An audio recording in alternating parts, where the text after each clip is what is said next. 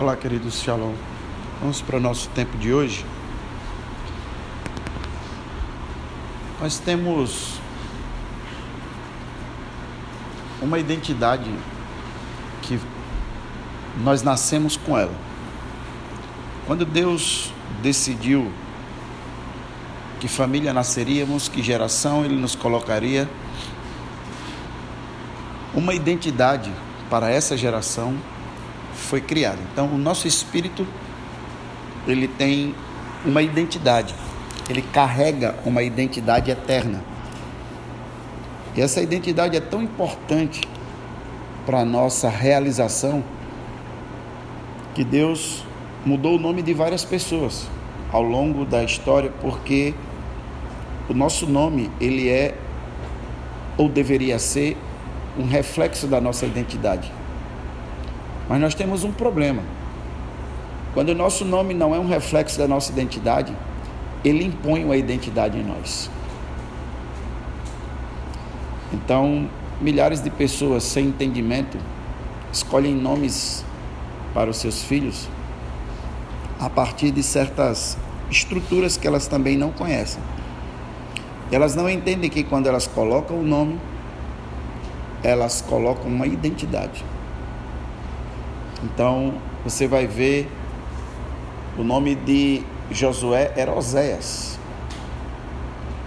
Antes de mandá-lo para espiar a terra, Moisés teve uma direção de mudar o nome de Oséias para Josué.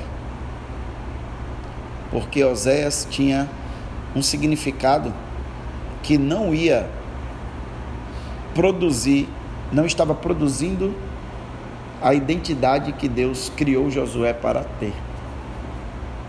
Então, Deus dirigiu Moisés e Moisés mudou o nome de, de Oséias para Josué, o Senhor salva. Deus escolheu Abrão para uma missão e o nome dele era Pai Exaltado, que significava Abraão. No Ocidente, a gente não tem noção da importância do nome e a relevância que tem o nome sobre uma pessoa. Mas, quando você vai para o Oriente, a Ásia, o Oriente, os nomes são colocados por causa de uma percepção sobre a criança. Então, os pais, eles buscam entender o porquê daquela criança ter nascido. E eles colocam o nome como uma identificação do que aquela criança é e nasceu para fazer. Então Deus escolhe Abraão, mas o nome dele era Abrão, pai exaltado. Você vai ver os estudos, Deus colocou a letra dele no meio do nome de Abraão. Ah, tá tudo certo, é verdade.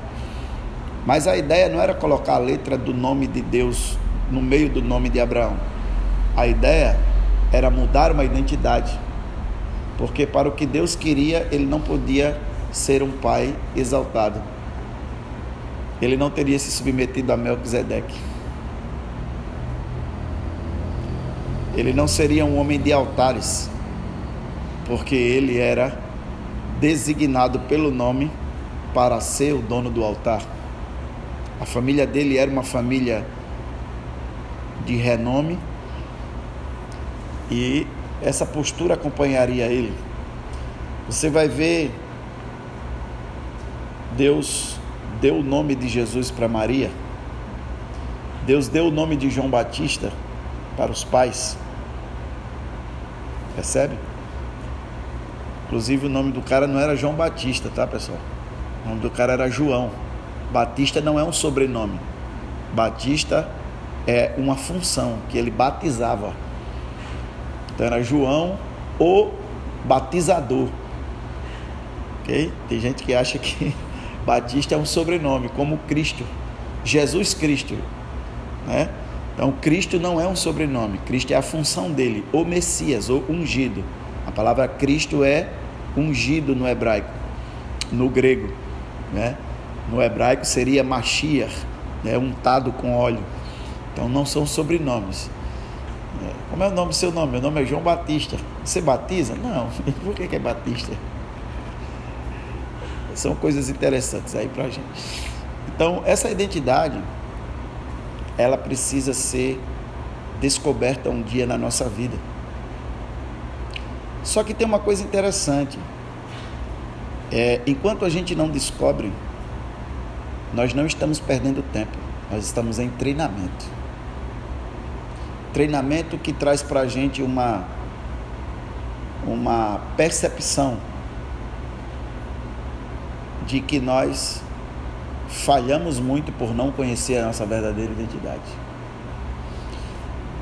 E hoje nós vamos falar um pouco sobre Jacó. E você vai ver que Jacó foi um cara escolhido por Deus, recebeu um nome. Você vê que a coisa é tão importante.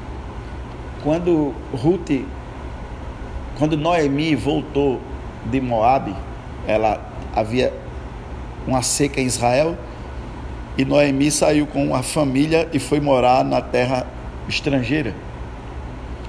Lá morreu o marido, os filhos, e depois de muito tempo ela soube que Israel tinha acabado a seca, que Deus estava abençoando, e ela voltou para a terra dela. Mas ela voltou sem marido, sem filhos, somente com uma nora. E disseram: Olha, Noemi voltou. Ela disse: Não me chame de Noemi, me chame de Mara, porque eu sou uma mulher amarga. Então o nome era uma condição que ela não vivia. E ela pediu para ser chamada de Mara, porque Mara significa amargo. Percebe como é importante para essa condição do nome? E muitas vezes os nossos antepassados não têm noção de que nome colocaram em nós. Mas isso não precisa ser uma preocupação para nós. Porque quando nós tomamos uma decisão por Cristo, a Bíblia diz que quem está em Cristo, nova criatura é. E uma das nuances desse versículo é exatamente essa identidade que é despertada, porque o nosso espírito que estava morto pelo pecado passa a ser revivificado em Cristo e o Espírito Santo passa a habitar em nós. E uma das funções do Espírito Santo é exatamente produzir essa identidade para a nossa inteligência. E aí, por isso que eu falo tanto com vocês, queridos, nós não fomos criados para crescer de fora para dentro. Nós somos criados para crescer de dentro para fora. Porque quando crescemos de fora para dentro, nós ganhamos uma identidade. Quando nós crescemos de dentro para fora, nós demonstramos essa identidade que já veio conosco da eternidade. Percebe? Quando nós crescemos de fora para dentro, alguém nos dá uma identidade. E depois o mundo oferece todo um arcabouço para que nós construamos essa identidade, muitas vezes equivocada. Quando nós crescemos de dentro para fora, nós utilizamos o que o mundo dá apenas como ferramenta de desenvolvimento daquilo que já sabemos e daquilo que é eterno. Isso faz uma diferença enorme. Então, conhecer-se, conhecer a Cristo, nós temos uma, algumas nomenclaturas muito interessantes que são pouco complicadas para serem discernidas. Mas, e uma delas é essa questão que você precisa ser parecido com Cristo. Né? O trabalho do Espírito Santo é te tornar parecido com Cristo. E muitas pessoas elas se dedicam a lerem os evangelhos e a consumirem literatura que falam muito de Jesus para que elas saibam como ser parecidas com Cristo. Mas essa não é a, a, a ideia. A ideia de ser parecido com Cristo não é que Deus quer fazer réplicas, é que quando nós parecemos com Cristo, nós quanto mais parecemos com Cristo, mais nós respondemos ao nosso DNA celestial. E quanto mais respondemos ao nosso DNA celestial, mais da nossa verdadeira identidade nos é revelado. Quando fala de parecer com Cristo, não é você olhar o que Cristo fazia e tentar reproduzir, porque aquele era um ministério específico. Você tem ideia, Paulo disse: sede meus imitadores como eu sou de Cristo. Leia as cartas de Paulo e vê em que a conduta de Paulo parece com Jesus. Em nada. Não tem semelhança. Entende? Não tem semelhança. Mas ele diz: Eu sou imitador de Cristo. Como? Eu descobri a minha verdadeira identidade como Cristo e decidi viver aquilo que fui criado para viver. Por isso eu sou imitador de Cristo. Quando você compara os ministérios, não, tem comparação o ministério de Jesus com o ministério de Paulo. Né? Então seria, nessa ótica, seria ser realmente um imitador.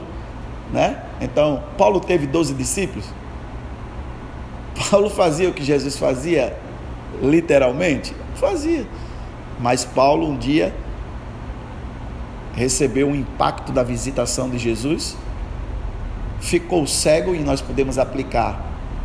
Parou de enxergar a, a identidade falsa, foi levado ao céu, diz ele, não sabe se em corpo, se em espírito. Foi revelado coisas a ele que ele disse que nem convém compartilhar com os homens. Mas quando ele voltou depois da imposição de mãos de Ananias, que caíram-lhes as escamas dos olhos, Paulo estava na sua verdadeira identidade. Agora, deixa eu te dizer algo que é muito importante. Tudo que Paulo fez para trás foi perda de tempo? Ser formado por Gamaliel foi perda de tempo? Conhecer profundamente a, a mente de Deus através do estudo da Torá foi perda de tempo? Não. Agora, o detalhe é que enquanto nós estamos vivendo a identidade que nos foi dada por fora. Inclusive, no final deixou de ser Saulo e passou a ser Paulo, né? E foi muito interessante isso, porque quando ele foi chamado por Jesus, Jesus atirou na identidade dele falsa. Saulo, por que você me persegue? Né? E depois ele começou a ser tratado como Paulo por, por Jesus nas suas, nas suas conversas. Mas o problema de, de, daquilo que fazemos a partir da identidade que não é a nossa original são as perdas que temos e as feridas que conquistamos. Isso realmente é duro, mas deixa eu te falar.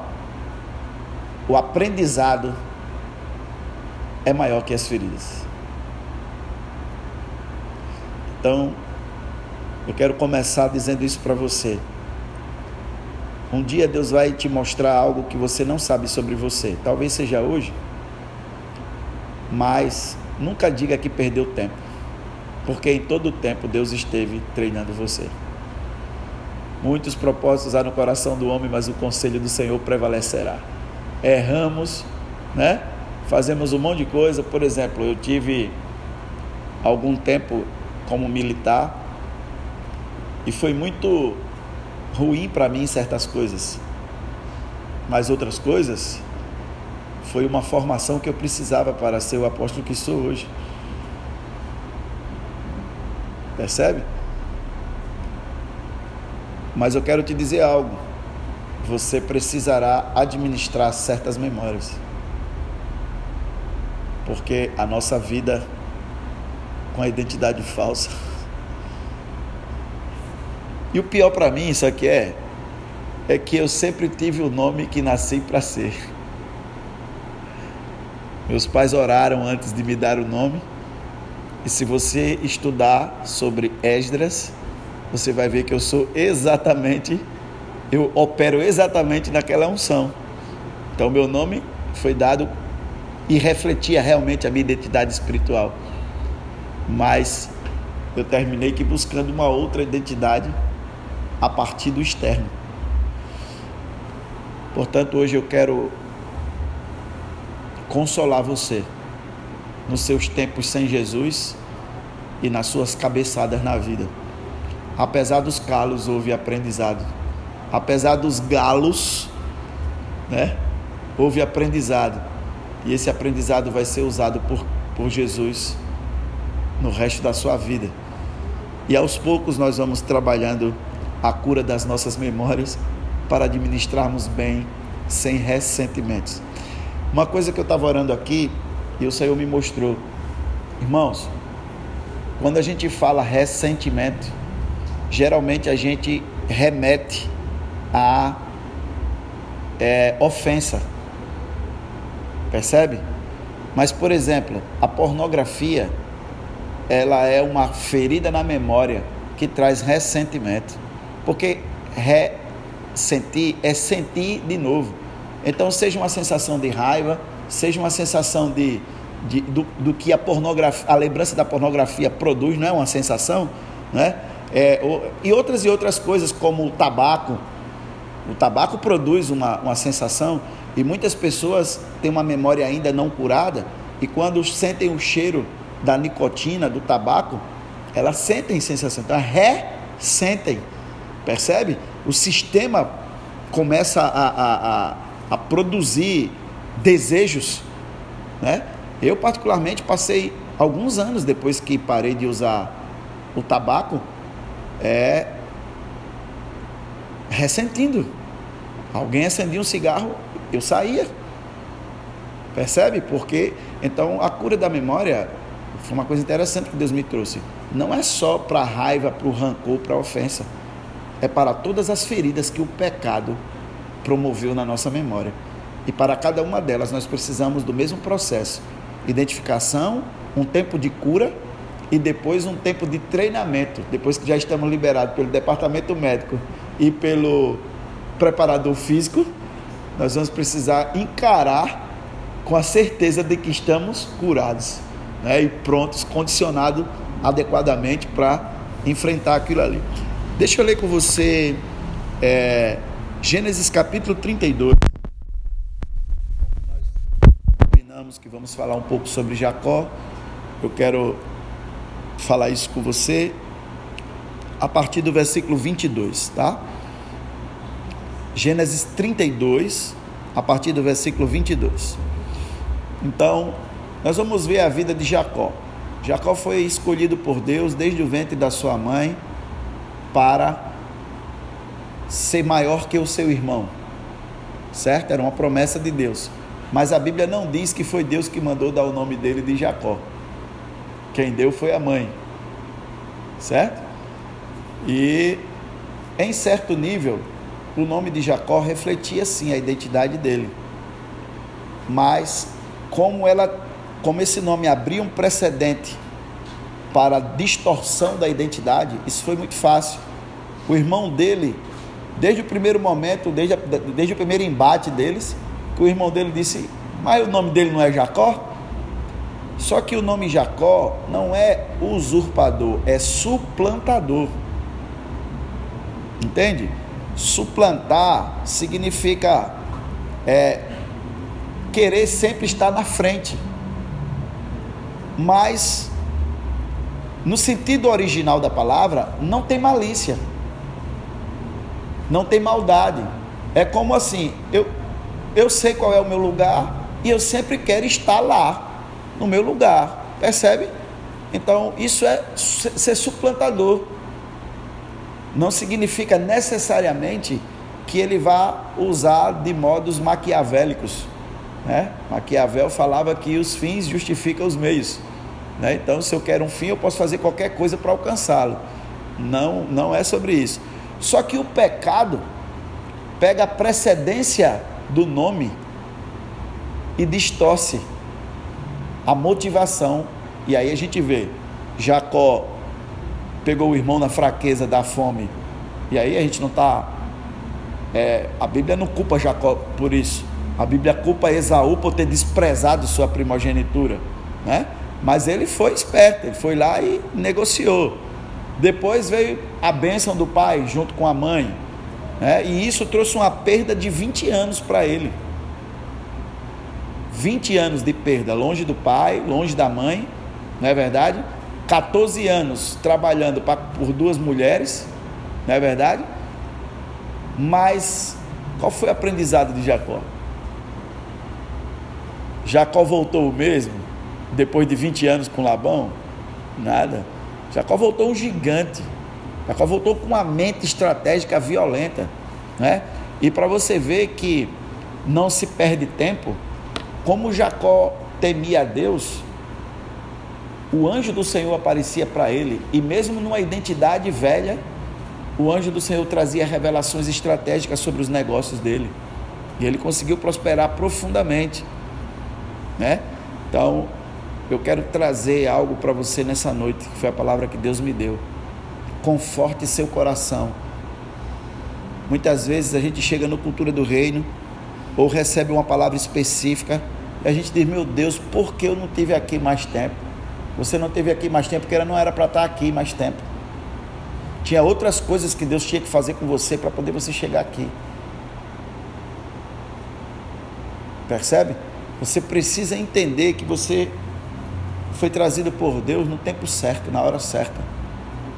E que as nossas estruturas, como as estruturas de Jacó, que não foram bem administradas ou com a motivação correta de ser feita, elas produziram aprendizado porque Deus faz com que todas as coisas concorram para o bem daqueles que amam a Deus, para o bem daqueles que foram chamados segundo o seu propósito. Então, esse mês você precisa encerrar um ciclo na sua vida, que é o ciclo da dor do passado, porque esse é um tempo de tirar a maldição da sua vida, e uma das maldições é a angústia do passado. Por erros, por dificuldades, sabe, por falta de aprendizado. Às vezes a gente aprende algo novo e fica com vergonha do que fez. Deixa eu te falar algo. O Espírito Santo nunca traz convencimento para vergonha, sempre para arrependimento. Oi, meus filhos. Deus te abençoe. É meus filhos que vêm do carnaval. É, o Espírito Santo nunca traz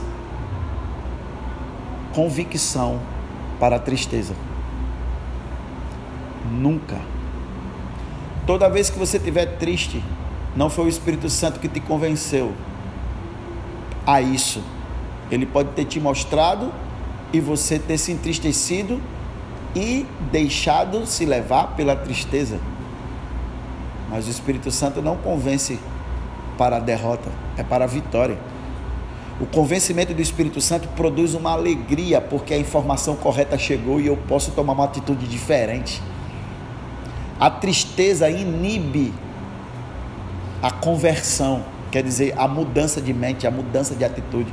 Enquanto você está processando a tristeza e a dor por ter se achado errado, você está perdendo tempo de tomar a rota certa. Então, deixa eu te liberar uma unção de cura hoje e uma determinação para você encerrar o seu passado de tristeza.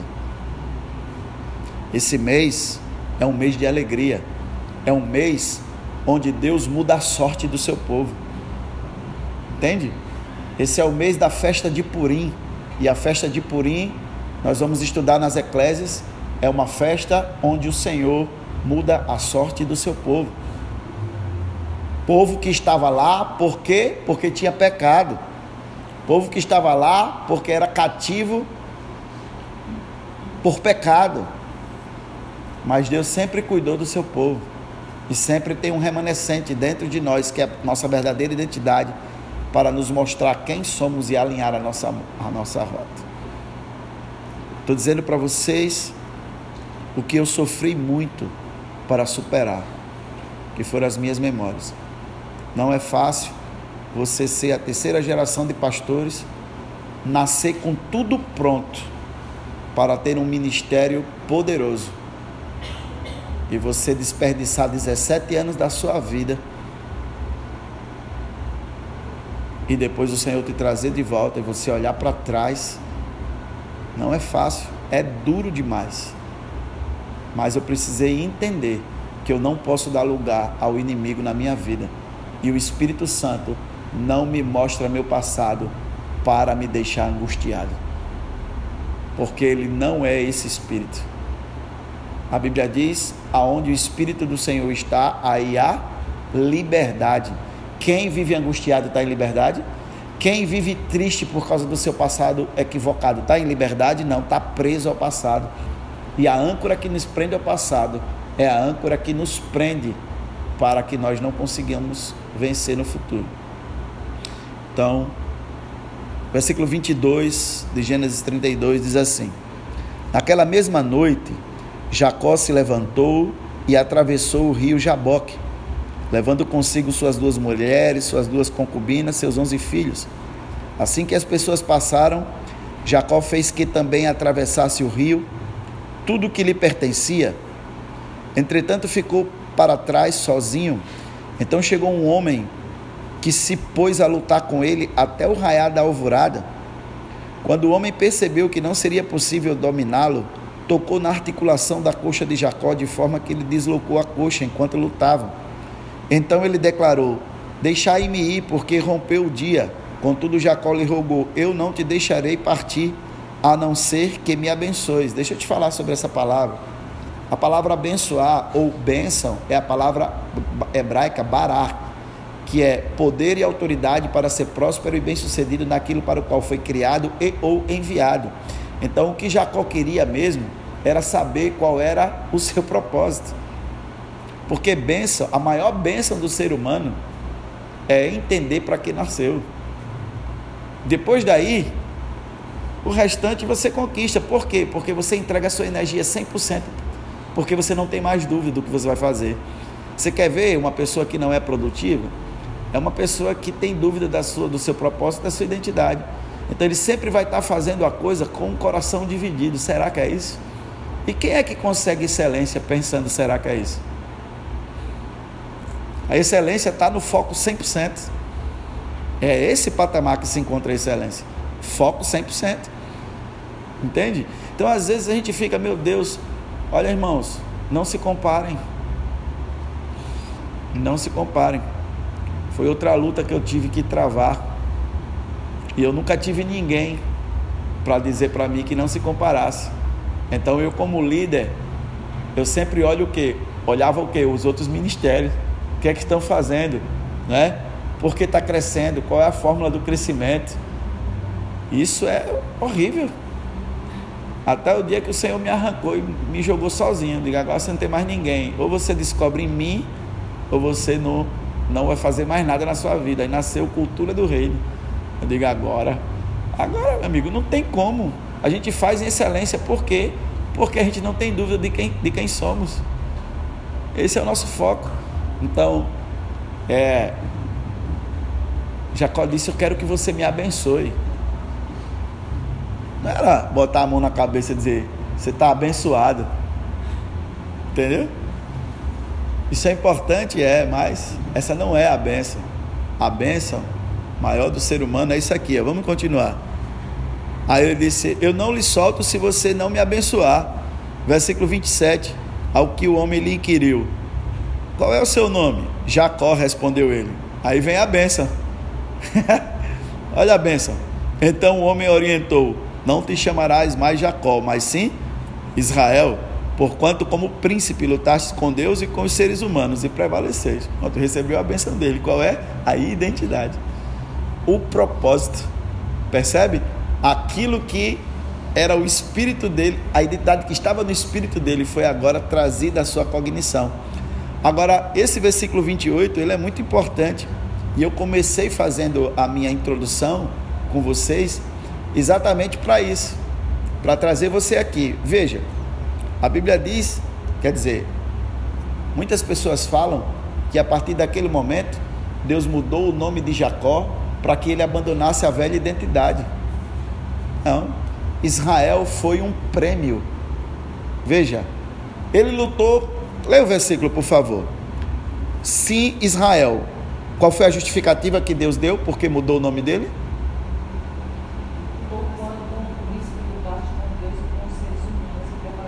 Perfeito.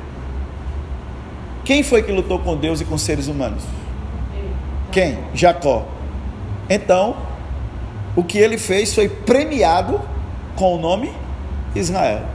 Porque se não fosse, ele tinha dito: seu nome vai ser Israel, porque Jacó é um nome que você fez muita besteira e esse não era o seu nome. E a partir de hoje você vai ter que mudar, tá? Porque o Jacó não cabe para você, para o seu propósito. Não. Seu nome vai ser Israel. Por quê? Porque Jacó fez a parte dele humana. Lutou com Deus e com os homens e prevaleceu. Agora eu posso trazer a sua identidade espiritual Quer ver outra coisa? Deus nunca tirou o nome de Jacó do seu sobrenome.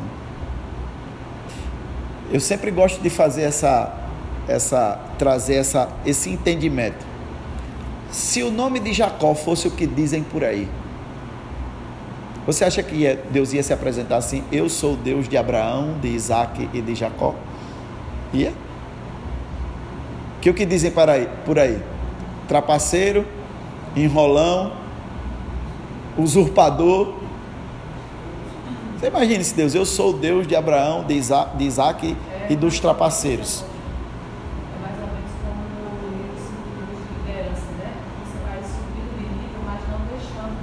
Perfeito, perfeitamente, perfeitamente.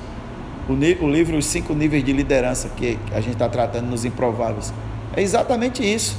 Então, nós só deixamos o que para trás fica e carregamos aquilo que o autor e consumador da nossa fé produziu em nós.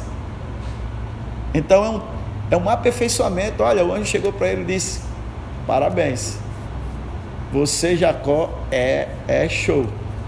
Agora eu só vou colocar o plus, que é a sua identidade espiritual.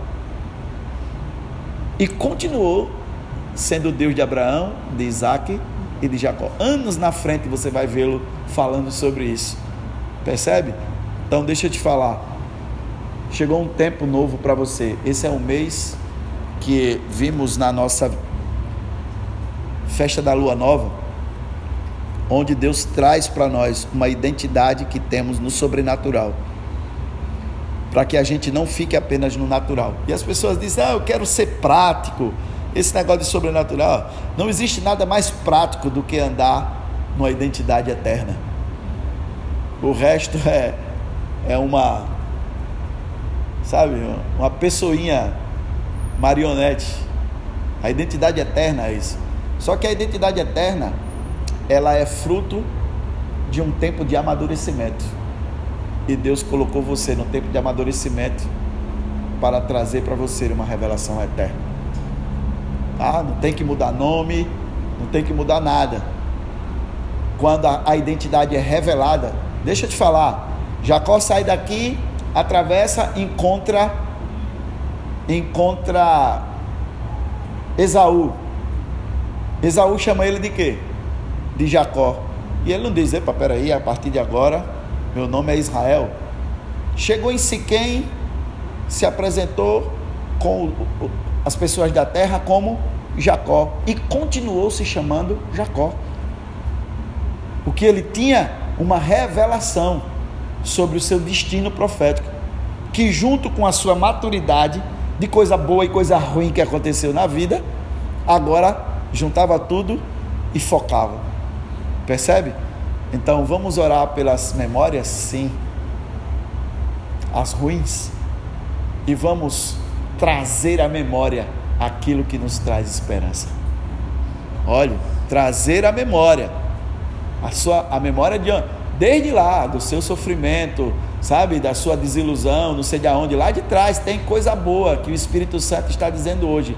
Vou ajudar você a trazer essa memória, porque ela te dá esperança, não é? Você está na sua frente, aí você vai, você está no comando e aí você vai lembrar do tempo que você estava acampado nas matas de, de, de Alagoas, né?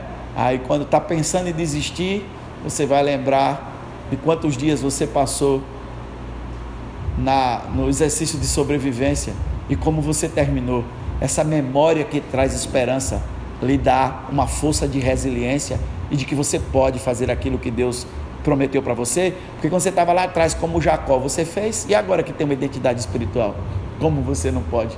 Pode. Aí vem a memória, aquilo que lhe traz esperança, eu posso. Já conquistei isso sem Deus, já fiz isso sem auxílio do Espírito Santo, já fiz isso naquela memória, naquela mentalidade antiga que eu tinha. Imagine agora que eu sou nova criatura. E aí o Senhor vai trazendo a memória. E essas memórias que trazem esperança vão curando as memórias ruins, não é? Porque o Espírito Santo vai fazendo um ping-pong, onde você errou com o que você aprendeu.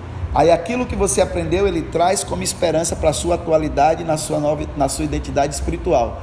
E quando você vê que daquilo extraiu coisa boa, aquela memória é curada. Olha só que coisa linda. E o Senhor vai trabalhando. Portanto, esse é um mês importante para você. Mês de Adá. O mês onde é, Radassa recebeu o nome de Esté.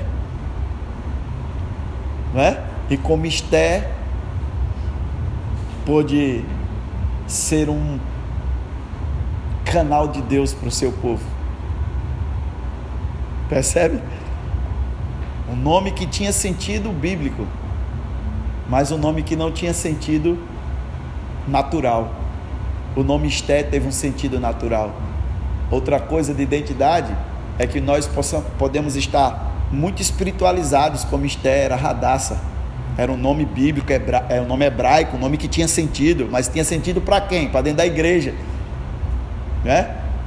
E talvez o Senhor esteja dando um nome para você para o mercado, uma identidade de mercado para você, percebe? Ou você pode ter vindo do mercado e Deus agora quer te dar um, uma identidade espiritual, uma mentalidade eterna para que você opere nesse foco. Quantos estão comigo? Então, isso foi para Jacó algo importante, tá? E versículo 30, voltando lá para nossa, para nossa palavra. Então denominou Jacó aquele lugar Peniel, face de Deus. E ele diz: Porquanto afirmou, vi a Deus face a face, contudo, a minha vida foi poupada. Então, o que Jacó fala para a gente é que o encontro com Deus não é para nos destruir e nem para nos amargurar com o nosso passado. É para pegar a linha da nossa existência, trazer tudo de bom que Ele permitiu que nós aprendêssemos e agora nos premiar com uma mentalidade espiritual eterna que está dentro de nós e a partir daí a gente atravessa o rio e já era, irmão. é só coisa boa, não que não teremos aflições, mas a forma de encarar é uma forma, é, é, é outra forma. E para terminar, a ideia de foco total. Jacó tem um problema. O natural tem um problema, que é a duplicidade de pensamento. A gente nunca tem certeza se está certo. Israel não tem esse problema. Entende? E é essa mentalidade que faz com que nós deixemos de perder energia e tempo. Porque agora a gente tem um novo foco. Apocalipse capítulo 2, versículo 17, e nós oramos. Apocalipse, último livro da Bíblia, capítulo 2, o versículo 17.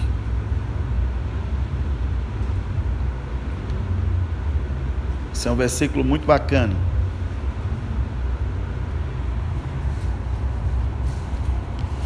Então Jacó saiu com um cajado e a roupa do couro. E eu já trouxe para vocês somente o presente que ele deu para o irmão. A gente fez umas contas aqui, deu uma grana.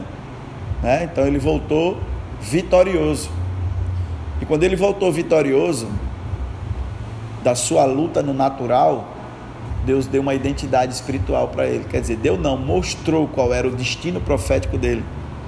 E aqui a gente tem outra coisa bem bacana. Apocalipse 2,17 diz assim: Quem tem ouvidos, compreenda o que o Espírito revela às igrejas. Ao vencedor proporcionarei do maná escondido, bem como lhe darei uma pedra branca. E o que diz aí?